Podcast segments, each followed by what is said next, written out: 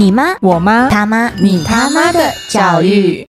各位听众，大家好，又到了新一期的呢特么教育，我是静茹老师。今天我们邀请到婷宇老师来跟我们语谈。婷宇老师 Hello，Hello，大家好。嗨，好，那今天的单元比较特别哦。嗯哼，特别在哪里嘞？哈，他其实是一位家长的私讯，那他问了一个亲子教育的问题。哦，既然是要私讯的话，想必内容应该是蛮精彩的。没错，大家等会听听吧。那这个内容呢是经过家长同意才录制的，所以请听众朋友放心喽。嗯，这个很重要，因为毕竟这牵涉到孩子嘛，也牵涉到家长自己私密的私密的这个亲子互动，嗯没错，很重要。好，那我们都知道，坊间有很多的课后教育，也就是俗称的。补习班，哎，很好。那他们呢，常常提供了非常昂贵或是高价的这个课程，可是他们提供的教学服务却非常的什么去非常的廉价又粗糙啊！好，哦，内容上是廉价粗糙。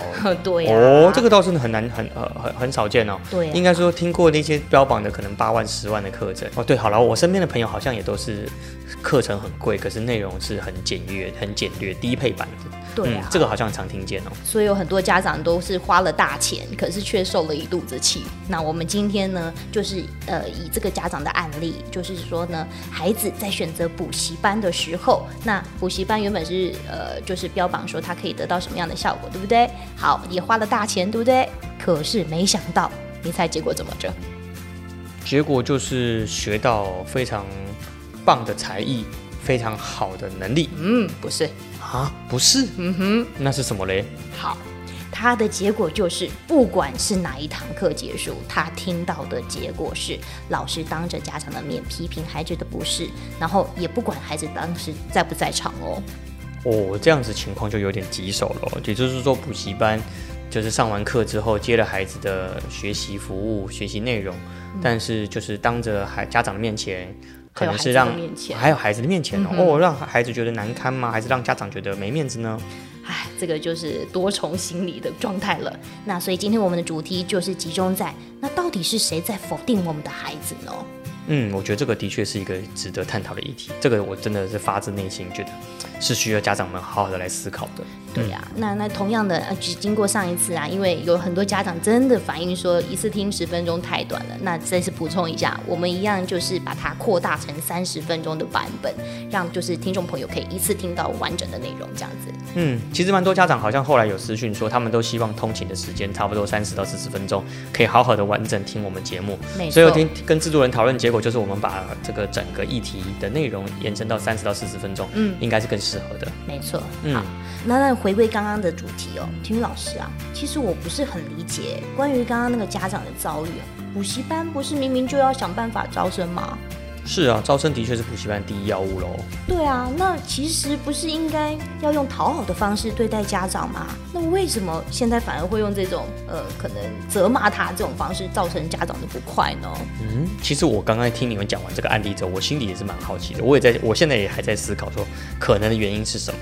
嗯，嗯而且啊，通常第一线否定孩子的不大多数都是家长嘛。我这倒也是哦，嗯。好像补习班，哎、也对哦，所以基本上来讲，家长否定孩子，嗯。就补习班否定孩子比家长否定的更凶，对，是现在是不是这个状况？是这个状况，哦，奇怪吧？嗯，我觉得这个这个，我觉得这个蛮有意思的。嗯，对，那我我如果仔细想的话啦，我觉得可能这其实换算是补习班一种比较特别的操作了，嗯，怎么说？逆向操作。逆向对，大部大别的补习班都是夸奖你的孩子，对，那我就用否定跟数落你孩子的方式，那是不是就变相吸引了家长的注意力？虽然说我觉得方法还是蛮诡异的，嗯，那那那吸引了之后呢？家长会幸福吗？哦，这很难说、哦。嗯我想大概可以分成三个角度啦。如果如果这个补习班听这个家长的说法，那假设这件事情是真的的话，那大概有四，我觉得有三个角度可以思考。那三第一个就是，嗯，第一个就是补习班的老师其实很可能想要透过这种方式来建立他的专业权威感。有道理。嗯嗯，第二个呢是制造孩子他在这方面不行，需要补习的需求感。嗯哼，所以先否定你再说。嗯，对，嗯，那就至少家长会有一个比较急切的感觉，就是说，哎，我的孩子因为这方面不行，所以我要有需求。有需求。对，嗯哼，那第三个是制造家长的罪恶感。罪恶感怎么说？就是说让家长觉得不安或者是歉疚。你的孩子在这方面能力比较差，他平常都没有在家里学习吗？哦，哦，那家家长就会觉得说，哎，好像真的要花钱买单呢、嗯毕竟那么贵的服务，他这样子批评一定有他的道理，是不是这种的？花钱买罪受。我们去哦我们去坐云霄飞车，不就是这种感觉嘛？对吧？哦，上去的时候感觉很很很好紧张，好紧张，下来的哦哦，好痛苦，好痛苦，好痛苦。既然花了钱，这个老师说的大概是有几分道理啦。对啊，嗯，对，这样听起来好像有有些道理耶。嗯，但是刚刚你讲的那个，其实我觉得也是蛮冲的啦。那充充足静茹老师大概就是这样子，就第一线否定孩子的，其实大多都都是家长，这也是事实。嗯，对啊，那很多家长的否定句，其实大概也都是如出一辙了。像是什么呢？嗯，比如说，嗯，这个你不行，所以你不要做；嗯哼，这个你还没学，所以你不要做；嗯哼，这个你学的不够好，所以你不要太不要不要不要，你就不要去出糗。嗯，或者是你连学校的都学不好了，你干嘛花时间去学才艺？你连 A 都学不好了，你怎么可能学得好 B？嗯，其实我们蛮听到听到蛮多家长都会有这种否定句型嘛，是啊，对不对是是是，我们可以出个这种家长的否定句型合集对对对，说不定就红了，天卖哦，那个心。脏要很大颗，不会不会，家长不会买嘛？对学生拿出来，对，家长家长就是只是让学生觉得痛苦而已，但是家长不会买。OK，我们这种这种没有没有没有没有市场销售力，但这很难说。好，再来就是家长最常说的，我觉得排行榜第一名是这样子。嗯，拜托，我是我花钱让你去学的啊，你还不认真学，我看你不要浪费这个学费。哦，太真实，太真实，对不对对，一个课学生的程动辄拳头都硬了。对啊，一个课程动辄六万、八万、十万。假设真的那么贵的嗯话，假设如那个妈妈讲的真的那么贵的话，嗯，那我觉得他当然不用提出相应的相应的服务啦。为什么？为什么不用提出相应为什的？你的孩子离基本水平都还差那么远，你有什么资格来补我这个习？是个人问题。对啊，推给个人问题，家长就难辞其咎啦。嗯所以收这个费用也是心安理得。为什么？因为你就不到不够水准嘛，对不对？嗯其实我觉得，直到现在为止，我觉得补习班会出这样子的一个反应，我还是觉得蛮诧异的。我也觉得很诧异耶，就是嗯总觉得哪里怪怪，听起来还是不舒服啊。因为毕竟来说，学生对很多补习班来说，它其实就只是个数字，只是个人头。嗯那如果我收了你一个学生，造成我品牌上的一个嗯伤害，或者是说他没办法真正学习到学习出效果，那我干嘛收你这个学生？可是对家长来说不是啊，家长是真的希望自己的孩子学到东西啊。嗯可是补习班不认为啊，补习班认为说我只是想教那一些好像比较好教的，对不对？那久了之后，真的有需要学习的孩子，是不是其实反而被因为补习班的品牌而被排除了？嗯，现在大部分高单价的补习班都是这种策略。你说这样子的教育到底是商业还是教育？就是呢特么的教育，就是呢特么的教育，对不对？这就直接击中核心嘛。嗯对啊，所以我觉得，嗯，提供各位家长思考啦。如果如果各位家长真的是付了大把大把的钞票去学非常特别的才艺，无论是全什么开发的啦，无论是各种我你觉得非常特殊的的内容，我觉得家长们真的要三思，用更高的标准去衡量这个教育品牌、这个教育内容。嗯它是否有实际或者是值值得挑战的呃学习学习的意义，或者是价值？我觉得这真的很重要，不是因为盲目追求价格，孩子就一定会学到优质的内容。我觉得不是必然的，家长真的要审慎。是这个真的要注意耶。好，那那第二个问题呢？我想请问一下体育老师哦，嗯，我有？听过很多补习班采取的这个应对方式，就是无条件的夸奖。好，那无论是老师也好，家长也好，您觉得这个方式适当吗？我觉得 我觉得很奇怪哈。其实家长也是一个很奇怪的生物哦，就是嗯要么就是都都骂的。要么就是都夸奖的，然后中间都没有中间值哦。对，我觉得我觉得稍微折中一点都没有办法，是不是？嗯这很奇怪，大家都想学最简单的育儿经，就是最简单的育儿经，育儿字典五条，你就照着那五条操作，嗯好像小孩子都没有那五条的其他问题哈，这很奇怪。我我我我其实是鼓励家长多隐恶扬善啊。就至少建立孩子自的生存自信心嘛。嗯如果他被你否定久了，其实他在生存上面就是缺乏动力。对我们看很多孩子，子，你就是这样子，怎么说嘞？哎呀，其实就是 就是呃，从小生长的过程中，他可能就是比较严厉的老师这么一说的话，就是说久了自己就有一点没有自信感了。嗯，自我怀疑咯。对啊对啊。那我觉得说，孩子都有生存压力嘛。嗯那毕竟孩子也都是，呃，这样讲有点怪。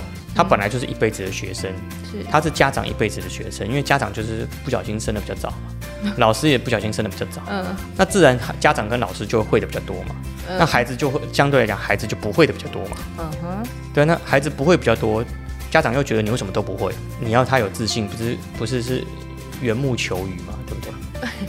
对啊，所以我觉得很多时候孩子需要的是一把松紧适当的尺度了。那这种松紧适当的尺度，其实是源自于家长自己要有意识到，说我是不是在这个管教啦、在教育啦、在互动啊、在沟通上，其实我应该保持一些灵活弹性。嗯，但是很多家长其实不是啊，他是一把尺走天下。我在上，我工作已经那么辛苦了，我回来我还要花那么多时间在自我调试，在跟你应对。老娘老子哪有这种闲工夫？对不对？我们还不是这样长大来的。哎，其实我爸爸妈妈也是这样对我。呃，石老师，其实不瞒您说啊，我也有同学是这样子，哎，就是回去他他采取的那把尺，就是我要无条件的夸奖他。他其实已经夜半就已经，你知道那个拳头已经硬到不行了，那个指甲都已经掐到那个指肉里面了，但是呢，他还是就忍下来。觉得要无条件的夸奖自己的孩子，这也有问题嘛？对对？他搞得自己好累啊。对，那些小孩子毕竟做错了嘛，打翻水，哎，擦干净就好了。这还是很奇怪的。我们还是要去思考他怎么会打翻水嘛，对不对？对。那其实我觉得有很多很多家长就是因为尺度过于严谨，嗯，或者是标准很高，无论是自己本来就标准很高，或者是自己标准不高，但是希望自己的孩子能够成为呃青出于蓝，所以变成说小孩子不管做什么事情，就都很容易踩到家长的雷。或者是很容易踩到老师的雷，雷区很多，对，雷区就布满了地雷，就以为是在打二次世界大战。那这样其实对孩子的成长发展，其实就留下很多限制。嗯，然后你又希望他能够适性发展，又能够自由的开拓自己的想象力。嗯，那其实家长跟老师都用否定的方式扼杀了孩子的可能性。那尤其是家长或老师自己都不了解的地方，不会每不会没有每个老师都是艺术艺术天才嘛，也不会有每个家长都是都是工程工程精英嘛。那当然。那当当孩子有一些出乎意料的可能性或者是想象的时候，因为是家长或者是老师的未知领域，嗯，所以请问一下，你觉得家长跟老师会采取鼓励，还是会采取保守？保守。所以自然既然会保守，那其实就是变相的让孩子的可能性被缩限了嘛。是。对啊，所以我觉得无条件夸奖通常是，我觉得是可以初期可以这么做，但是我觉得开始进入到可能小学国高年级啦，小学可能正式到国中阶段的时候，其实是透过讨论来建立那把量尺的。对，不会不是只是从家长发动，也不是只是从老师发动，而是可以互相协调出一把行为尺度。对，不是一个知识的。但是补习班做这种情况，其实也是蛮容易、蛮蛮常见，可以蛮可以理解的嘛。嗯，对啊。怎么说？嗯，补习班做这个动机可能是什么呢？我觉得第一个就是赢得家长的信任跟认同感喽，对不对？这个孩这个补习班懂我，这个孩补习班真懂我孩子的这孩子的优点，这就跟那个星座一样嘛。水瓶座的人今天，水瓶座星对，今天 今天会有很多，对对对，今天会有很多桃花运。水瓶座的人很会帮助别人，有哪个星座不喜欢帮助别人？啊，自己去福音那些对对对，就这这这个这个就是那个什么 测不准效应嘛。好，再来，那第二个就是借由夸奖孩子来得到家长的共鸣，嗯，认为说补习班能够精准的掌握孩子的学习。特色，嗯哼，那对补习班来说就是一个很好的敲门砖嘛，打开了跟家长的话匣子，对啊，也是没错，对啊，所以大概就是个报喜不报忧的状况了。所以其实这个大大部分家长去任何一个补习班、任何一个安心班、任何一个才艺班，大多都可以听到，不是否定孩子、批评孩子，就是完全夸奖孩子，嗯，对，那无非就是背后的招生动机嘛。叫他真的分析，大概分析不出什么屁来啦，真的啦。好好好，对啊，这这待会讲了，我只能我只我只能说待会讲就知道。我我对这个我越想越觉得这个这个补习班的做法是其心可疑啦，但是我们不要批评别人。好，继续吧。好，那我们进入第三个问题喽。那听老师，哎，关于这个补习班的师资问题呀，哎，其实我觉得它本身就是一个谜样的存在。嗯，怎么说呢？你的你的疑惑是什么呢？哎，就是这个师资真的是适合教导别人的师资吗？他真的有那样子的呃精神，或是有那样子的想法，去足够支持他去教育吗？嗯，这个这个你这个问题问得很好，但是就是待会。那个结束之后，不要把自己的地址，或者是不要把自己的工作地点，或者是把你的电话号码留留在我应该用化名的，对对，用化名化名，不然的话都被人家追杀。哦啊，这个这个问题很重要啦，所有的家长都知道，能够当正职老师就不会去当补习班老师，对不对？够格的第一个，在学校专业领域好的人，他就去做专业领域了，他不会去补习班，对不对？升学体系、国英数自设都很好，他就去专业领域了。他干嘛来补习班教书？就那么有大爱，就那么想把学习方法教别人。他不是教学习方法，他只是教知识，教你如何考试嘛。嗯。所以通常补习班，无论是才艺班也好，或者是能力也养成也好。你你举个例子来讲好了，所有的家长现在听众朋友有有在听那个股友参加股友社的啦，或参加老师的，你们就知道，如果老师真的很会讲的话，老师为什么不闷着头自己赚，还要把这个心法告诉大家？然后补习班老师那些老师讲师又会说。老师其实可以自己偷偷赚，但是因为老师愿意造福各位，所以老师才把这个投资心法告诉大家。哎我怎么仿佛好像那个脑中也出现了一些什么企业经营的？对对对，但是我可以理解，只是我们会认为说，无论是才艺班，无论升学班，或者能力养成的嗯补习班老师，我们都必须回归一个原点，就是我们真的只希望他把我孩子的专业教好就好吗？嗯还是从他的行为模式，从他的谈吐，从他的见识，从他的人格特质，从他的深度来思考。我希望我的孩子去学习是一个整体的深度，而不只是学一个专业的技术。嗯所以你能想象，如果有个如果有一个教体操的老师，他教你孩子在跳在体操翻滚的时候，手上都是浓浓的烟味，然后他下了课之后中场休息，他就去外面抽烟。你认为你的孩子会学到什么？哦，没关系啦，因为他他也很专业啦，他抽烟这种是个人习惯嘛。教 You sure？这样子 You sure？对啊，或者是数学，或者是数学老师，为了要开启，为了要让，为了让同学们在上课的时候能够集中精神，能够提振知士气，所以偶尔开个黄腔，讲个笑话也无伤大雅。你觉得这这这是教育的 a part of 教育吗？然后他是一个很有魅力或很有吸引力的老师吗？身为家长不行，是啊，所以 在谈吐的过程中，我认为说，不是说补教业或者是课后教育的老师们、师资们是值得争议，而是我们是不是应该去理解家长在挑选符合孩子师资的那一群轮廓的时候，嗯，到底你们追求的是专业跟也也其他的讨其他的素质分开来看，还是你希望专业跟其他素质合在一起，对吧？对，所以我们会理解说，大家都说要戴志颖羽毛球打得很好，但是他为人很谦虚，嗯表示这两件事情是必须要合在一起的吧？是，对，能力跟他的人格特质，跟他的其他的教养，跟他的智慧，应该是合在一起的。应在一起的，对，理理应，那老师也应该自我要求嘛。是啊是啊，对啊，所以我们可以理解说，可是这些标榜着自己是老师的大人，用未必专业的评论方式来评价我们的孩子，对，然后家长们再用这种未必专业的评价评价自己的孩子，嗯你懂吗？这等于我如果有自己的孩子，嗯，我不但不信任我看我孩子的方式还，用错的方式来看，我还用错的方式来看我的孩子，那我的孩子不就是双重对双重打击？我觉得双重打击讲得非常好了。对啊，那再来就是刚刚提到您说那个他用这种负面的方式来评价孩子，我觉得最有可能的是什么，你知道吗？是什么就他根本不想收这个孩子。啊？直接出大绝把你赶走，对啊，对啊，对啊，反正我退你费了，反正你这个也不会是经典的 case，就是你学的，与其你在这边学学不出出什么所以然，我不如根本不收你这个钱，这样我还可以保持我补习班的水准。啊，这么坏吗？不是坏呀、哦就就就商业角度来讲，我保持一批，为什么不然就不会？为什么会有开那种建北精英班？嗯对啊，对啊，对啊，对啊，精英班可以帮我贴榜单，嗯，对吧？按你这种中间阶段的或屁股阶段的那些学生，他也有学习需求，拍谁哦？不好意思说不够格，但是就是说你的钱跟建北的钱，对我来讲行销价值不一样啊。呃，怎么这样子？有没有我觉得确实是如此的，不要哭，不要哭，这是正常。如果你如果如果你了解到，我们就会知道，我们需要的是更有质感、更有理念的教育，收更有价值的价格。是我觉得这很啊重要。那孩子跟家长也都自己有一把量尺啊，是啊，对啊，所以我觉得这种筛选机制其实就是不管孩子跟家长的感受，真的，你反正反正我收那么贵，我就是要过滤掉一批人。那你有钱没问没错，但是与其你有钱来上不出水所以然来，不如你也不要来学，你去付便宜的钱去上便宜的就好了。好像他们都没有想过这句话可能对孩子跟学生造成什么影响。不需要啊，反正有人信我啊，啊我收的那么贵，那特么的教育啊，不是那是那他妈的那个教育机构吧？真的真的，对不对？嗯，我觉得这个就是思考思考了，这个我有点痛苦了。嗯好吧，继续吧。好，那体育老师，我们回归到第四个问题哦。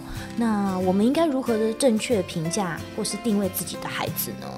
嗯哼，这的确是个好问题哦。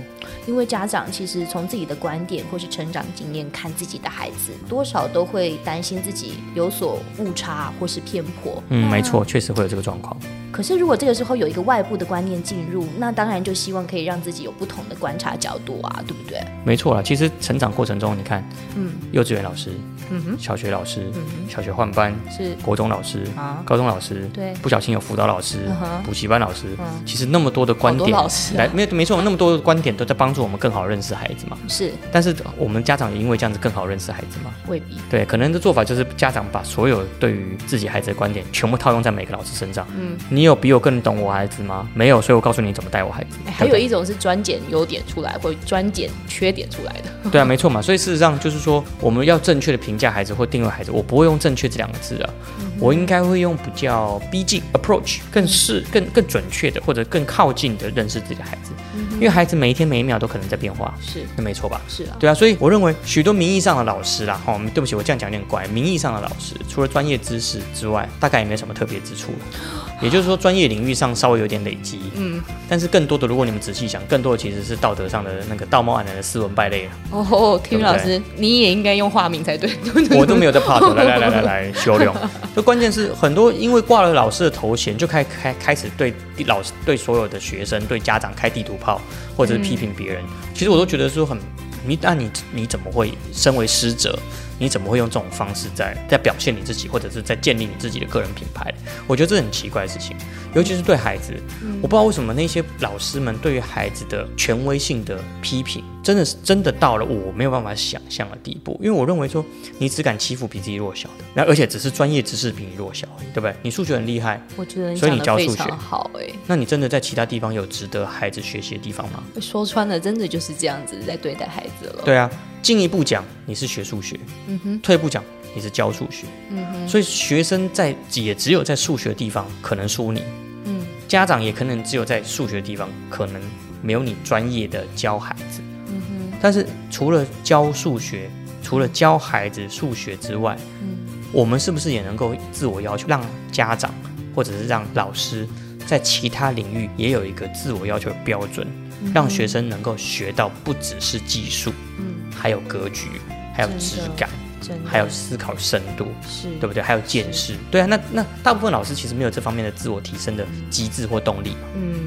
对啊，嗯所以你说这整个体制，对啊，所以你说整个体制下来，你觉得真的对孩子来说，他就真的只是把补习当补习，那他不会，他不想去上课也是很正常事嘛，是啊，对不对？有质感的孩子怎么会想要去上这种没质感的课呢？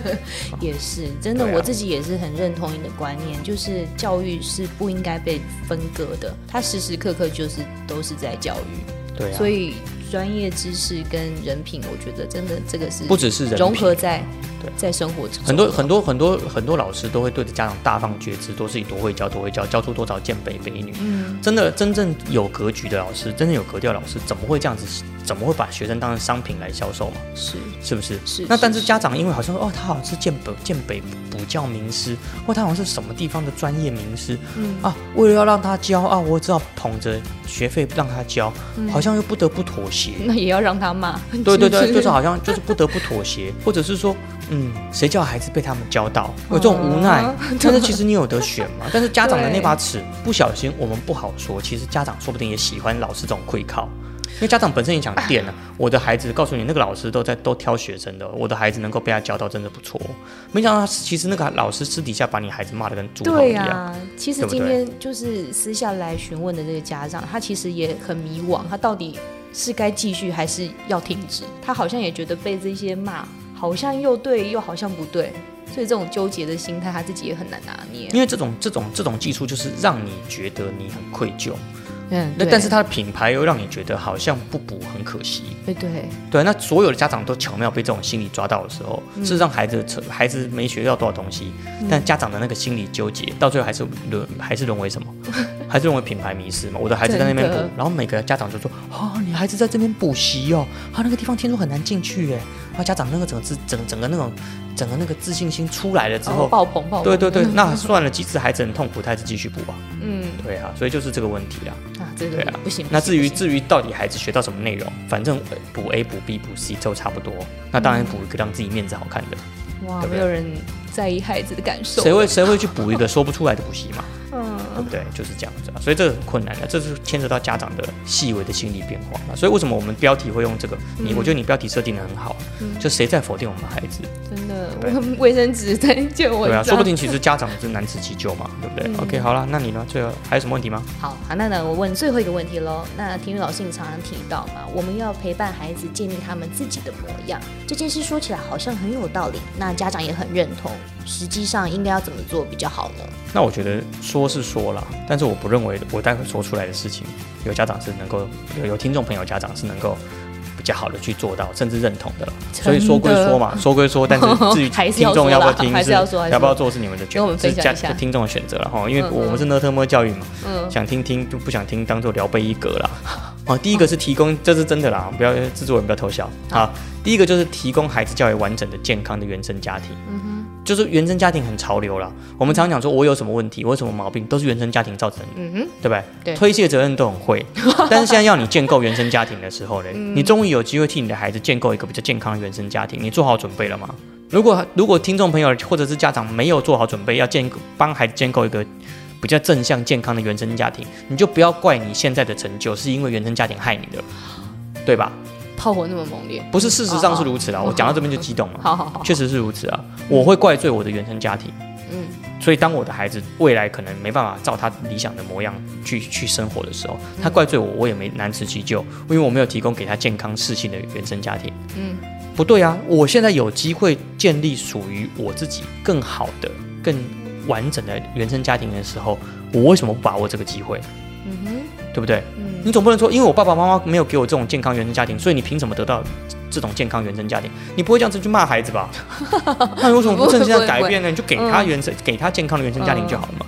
但是这其实很难哦，这其实很难吧？这很难啊。稍有不留意，稍有不慎，难免夫妻之间口出恶言，难免还难免孩子成绩不好，你会对他恶言相向。是是啊。但是这困难，所以才有时间的必要。是简单的事就不用你做了。是是是是是，对不对？可是往往所有家长都想用本能去带自己的孩子，或是速成的。对，那怎么可能嘛？好，第二点，陪伴孩子寻找与建构自己的风格。嗯，怎么说？我觉得这个很难啊。嗯，就说呃，很多家长都会用自己习惯性的经验去定义或评价孩子，嗯，或者是对也用自己已知的领域去判断孩子的生长背景或环境。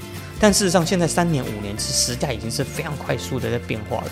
对我，我我以前是学文科出来的，我怎么能够理解理工科的样子呢？嗯，我是学文科出来的，我怎么理解搞艺术的孩子是什么样子呢？嗯哼。但是我会用我粗糙的认识去钳制他，哎，学艺术以后只能当美术老师。嗯，哎，你你数学又不好，干嘛念工科？嗯哼，为什么他不能去？他为什么不能去念行销管理的工？嗯，他为什么不能去念人资人资的工？嗯，他真的为什么不能去做市场？他不能为什么研发？他一定要数学好才等于可可以念工科吗？我们是不是家长们有很多窠臼？对刻板印象。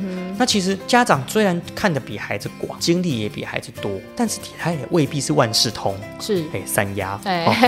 所以他很难抛弃成见或者是局限，然后提供比较有公允客观的观点。家长很难做到这件事情。很多家长会愿意找很多资料，是，但是等到最后做决定的时候，我希望我们家长是用陪伴的，是，而不是用选择的。嗯，那所以自己的建议或者家长的那个以为，我以为，我觉得，嗯，其实多半就带有强制的意味。对，那加上外面这些补习班的老师的评价，各个老师、各个年级、各个阶段的老师的观察跟评价，其实我们非常容易错估、误判我们的孩子的状况，对不对？对。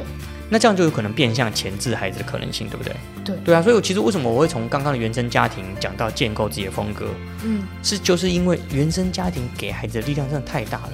嗯，如果你给他一个肥沃的土壤，他当然就比较容易长成壮硕的种子，壮硕的幼苗。是是，那肥沃土壤不是那么容易的。当然，家长上班上了一天，在职场上挣扎，在职场上纵横，嗯，后回到家之后要全神贯注带孩子，嗯，他其实需要很多精心力来来鼓动，才来陪伴孩子。是，那其实这都是需要家长跟孩子共同的去经营的。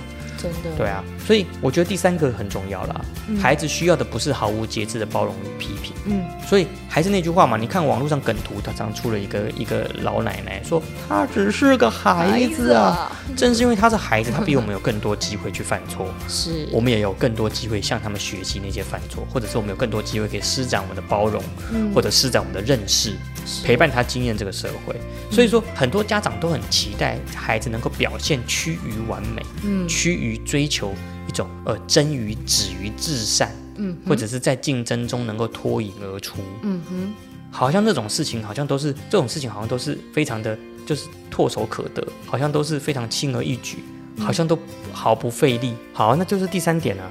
嗯，孩子需要的不是毫无节制的包容跟批评，就是我刚刚提到的嘛，在一开始提到过犹不及，对家长也好，对孩子也好，都比较属于没有标准。那太太宠也不行，那太太严格也不行。所以这时候我觉得，既然他们都还只是孩子，很多家长们其实都是社会上非常优秀的精英分子，那他跟孩子的距离，他跟孩子学习的节奏，其实早就有很明显的落差。嗯可是我们还不还是不停的要要鞭策他们去跟上我们的节奏，或者是强调说社会的变化很快，孩子一定要跟上节奏。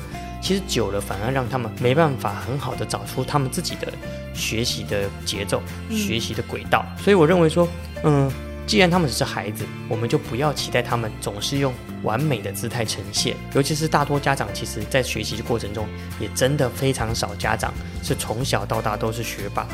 我们必须面对这个问题，面对这个现实。嗯既然如此，我觉得给孩子更好的弹性的试错空间，那家长可以在他们能够呃试错、容错，然后最后修正。那我觉得这样子就可以比较好的建立属于孩子自己的模样，嗯因为孩家长变成是陪伴了。